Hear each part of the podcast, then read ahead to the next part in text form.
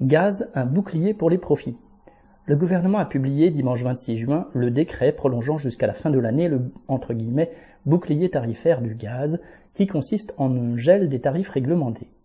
Ce dispositif avait été instauré à l'automne dernier car les prix de l'énergie avaient commencé à flamber bien avant le déclenchement de la guerre en Ukraine. Pour ce qui est du gaz, les tarifs réglementés, qui concernent un peu plus de 5 millions de personnes, avaient subi quatre fortes augmentations durant l'année 2021.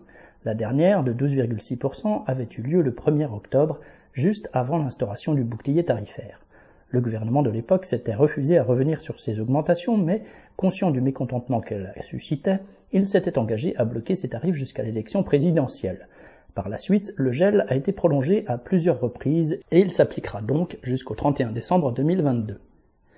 La première ministre a aussi annoncé des mesures visant à limiter les effets réels ou exagérés d'un arrêt des exportations de gaz de la Russie.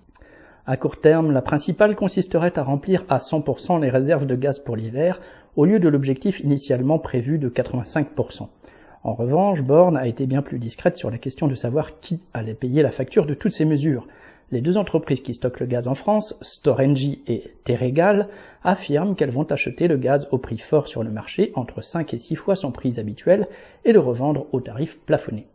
Ce serait un manque à gagner inacceptable pour ces entreprises qui sont, ou étaient jusqu'à récemment des filiales d'Engie et de Total Energy, c'est-à-dire des mastodontes du secteur. Qu'à cela ne tienne, Matignon s'est empressé de déclarer que les pertes seraient prises en charge par une garantie publique. En clair, l'État remboursera la différence pour que ces patrons de l'énergie ne perdent pas un centime de profit.